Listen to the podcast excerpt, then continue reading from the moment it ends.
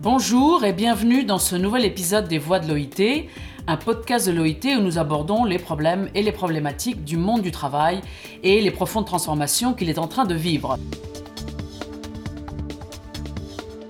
Nous allons parler aujourd'hui du travail des seniors. Alors d'abord, quelques chiffres. Pour la première fois dans l'histoire, il y a aujourd'hui plus de personnes âgées que de jeunes gens sur notre planète. Un enfant né aujourd'hui en Europe a 50% de chances d'atteindre l'âge de 100 ans. Si l'on doit parler de la France, les 13 millions de personnes de 50 à 65 ans sont aujourd'hui l'objet d'un intérêt renforcé avec les discussions qu'il y a eu entre le gouvernement et les partenaires sociaux euh, sur la réforme euh, de la retraite. Alors qui sont ces personnes? Quelles sont, quelles sont leurs aspirations et leurs perspectives? Comment les entreprises les intègrent-elles dans leur politique de ressources humaines euh, Peut-on parler d'agisme alors nous allons parler de tout ceci avec euh, Dorothea Schmidt-Klau, qui est la chef de la direction de l'emploi, des marchés du travail et de la jeunesse du département de l'emploi de l'OIT. Bonjour Dorothea, merci d'être avec nous aujourd'hui. Bonjour et merci beaucoup pour l'invitation. Alors, voyons voir. On parle, c'est quand même un sujet qui concerne énormément de gens, qui va concerner de plus en plus de gens. Pourtant, dans les méga tendances qui en ce moment sont en train de bouleverser le monde du travail, euh, la technologie, le changement climatique, on ne parle pas tant de ça, du travail des seniors, qui pourtant est un problème qui se pose là tout de suite maintenant. Oui, c'est vrai.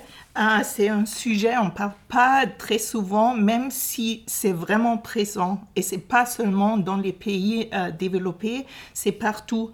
Je pense que le chiffre suivant vous donnera la réponse euh, euh, que c'est vraiment un problème très, très présent. D'ici à la fin du centenaire, la proportion de personnes âgées dans les pays en développement augmentera de 350%. C'est énorme. Oui, contre 60-20% dans euh, les pays développés. Et si le vieillissement des économies développées est peut-être encore une tendance future, euh, les économies émergentes vieillissent, vieillissent déjà aujourd'hui. Nous voyons les résultats de vieillissement dans les économies développées pour l'instant, aujourd'hui déjà, mais le monde entier est en train de vieillir. Donc, en effet, comme tu viens de nous dire, ce n'est pas un problème seulement des pays développés, c'est aussi un, problème des pays en développement et, c'est en train de, s'accélérer très très vite. Oui, et euh, permettez-moi d'ajouter que le vieillissement dans les économies en développement est accompagné d'un risque plus élevé que dans les économies développées. Euh, dans les débats sur le vieillissement, nous disons souvent, il vaut mieux devenir riche avant de devenir vieux.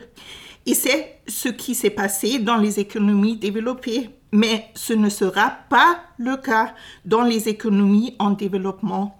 Nous y voyons arriver une énorme vague de pauvreté entre les personnes âgées. Alors pourquoi justement les, pouvoirs publics ou pourquoi les entreprises ne veulent pas aborder un sujet, un sujet peut-être qui, qui déborde un peu du cadre politique? Si les gouvernements sont là pour 4-5 ans, c'est un problème de longue durée. Les entreprises, euh, comme ils ont quand même affaire aussi à un marché du travail assez, assez ample, alors pourquoi ce sujet n'était-il pas abordé? C'est incroyable tout de même. Oui, c'est incroyable parce que les chiffres sont là, sont là et c'est clair. Devant nous, c'est clair. Oui, et c'est une tendance qu'on ne peut pas arrêter. C'est, c'est, non, oui, on a, voilà.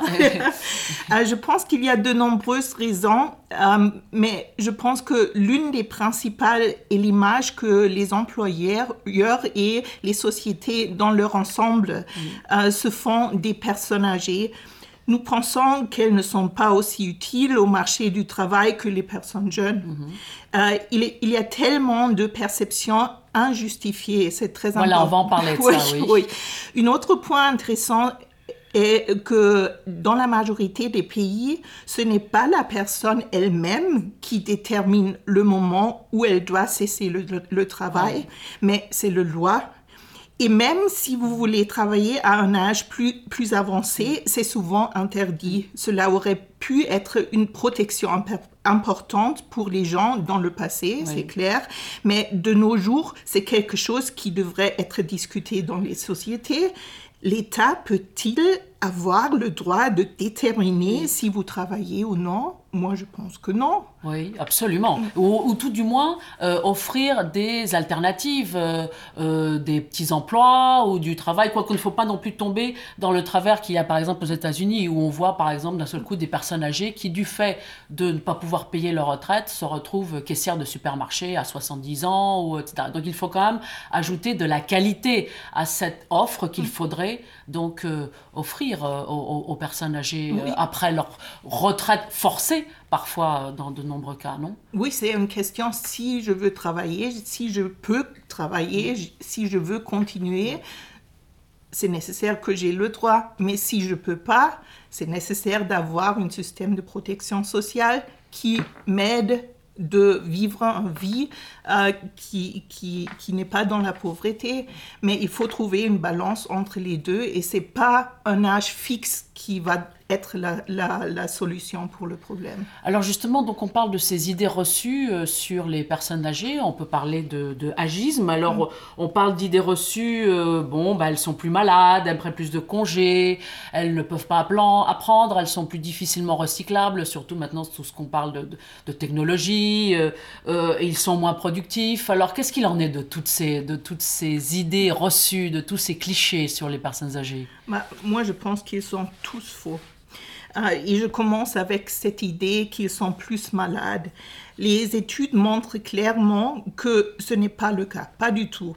Les personnes plus âgées savent souvent mieux gérer les maladies, en particulier les maladies chroniques, parce mhm. qu'ils ont eu ces maladies pendant mhm. toute leur vie. Mhm. Euh, elles s'occupent mieux d'eux-mêmes, Surtout dernièrement, quand même. Oui, avoir 50 ans maintenant, c'est pas la même chose qu'avoir 50 ans il y a même 20 ans. On est quand même tous plus en forme. Euh, Exactement, et c'est pour ça que qu'elle ne tombe euh, pas malade plus souvent que les jeunes et elle ne prend pas plus de congés. C'est pas possible parce qu'on a des jours fixes hein, pour, prendre, et on ne peut pas prendre plus, ça c'est clair.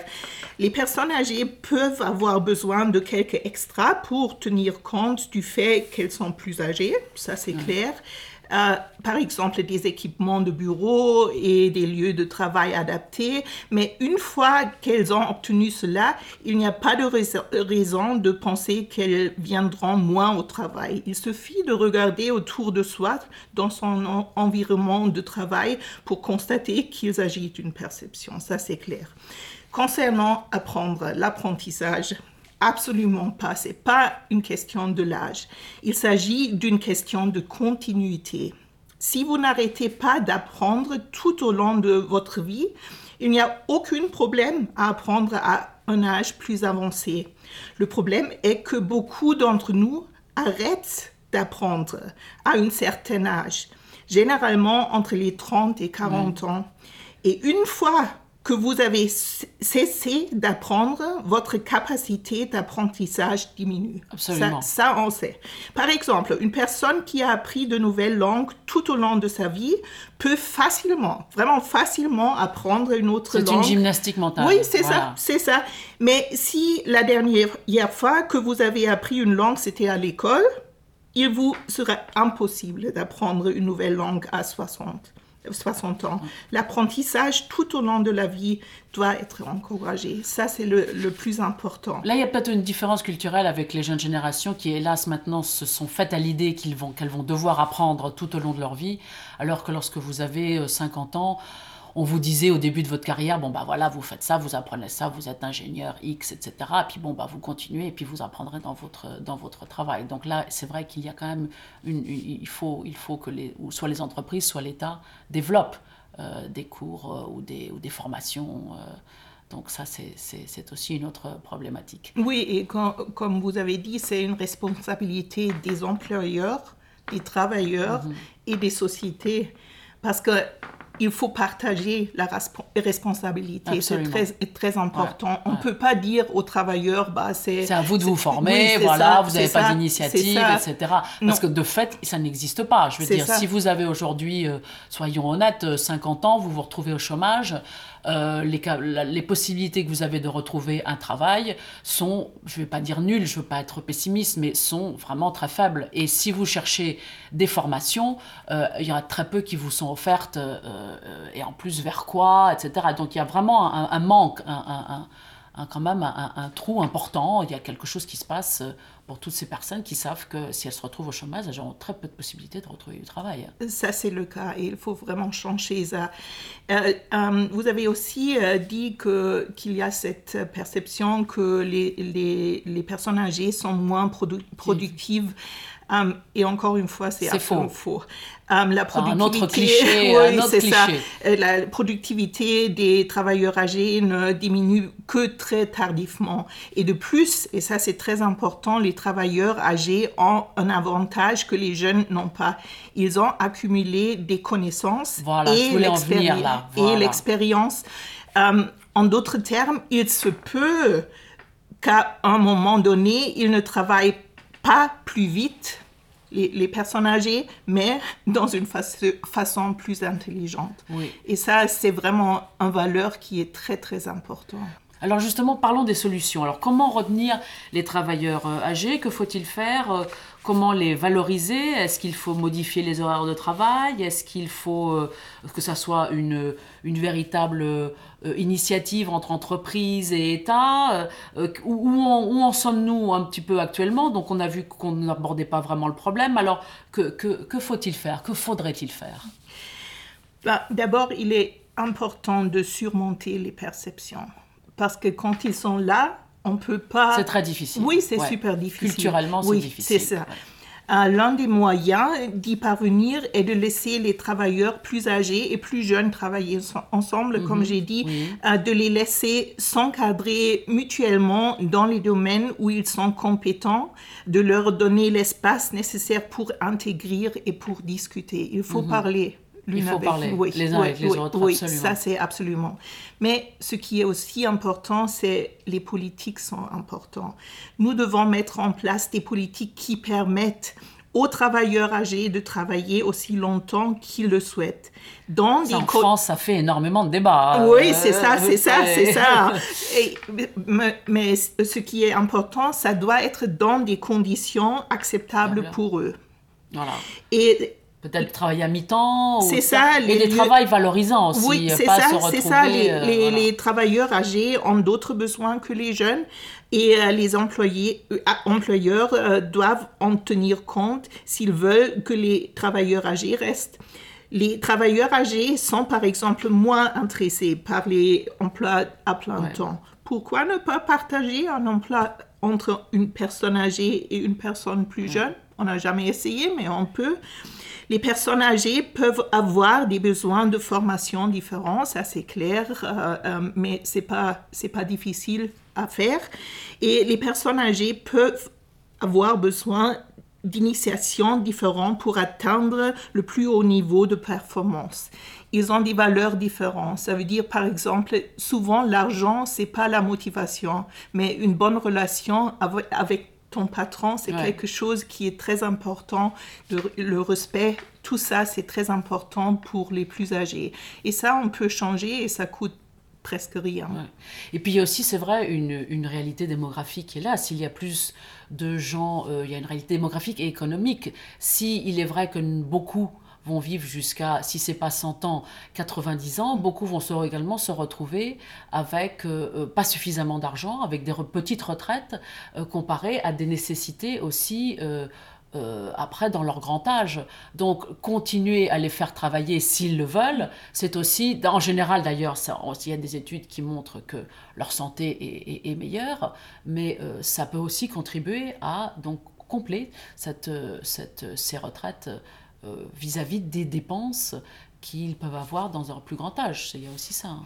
Absolument. Et euh, il faut vraiment trouver une balance entre, entre un système de protection sociale qui est très solide, ce qui n'est pas le cas. Ce qui n'est pas le cas. Donc ça, c'est encore un autre maillon de la chaîne. C'est ça, c'est ça, c'est très important. Mais si on a un système de protection euh, sociale qui couvre bien ceux qui ont besoin de l'aide, ça veut dire ils peuvent contribuer à la société, par exemple dans des communautés, dans la famille, mais aussi sur le marché du travail, des activités économiques qui sont super, super importantes. Ça veut dire si on fait l'investissement dans le, le, système de pension de retraite, euh, ça, ça, va, ça va vraiment marcher bien pour l'économie totale et pour la société totale. Et ça, c'est très important. On parlait avant de... Il y a quand même aussi, comme vous disiez, le, problème de la valorisation.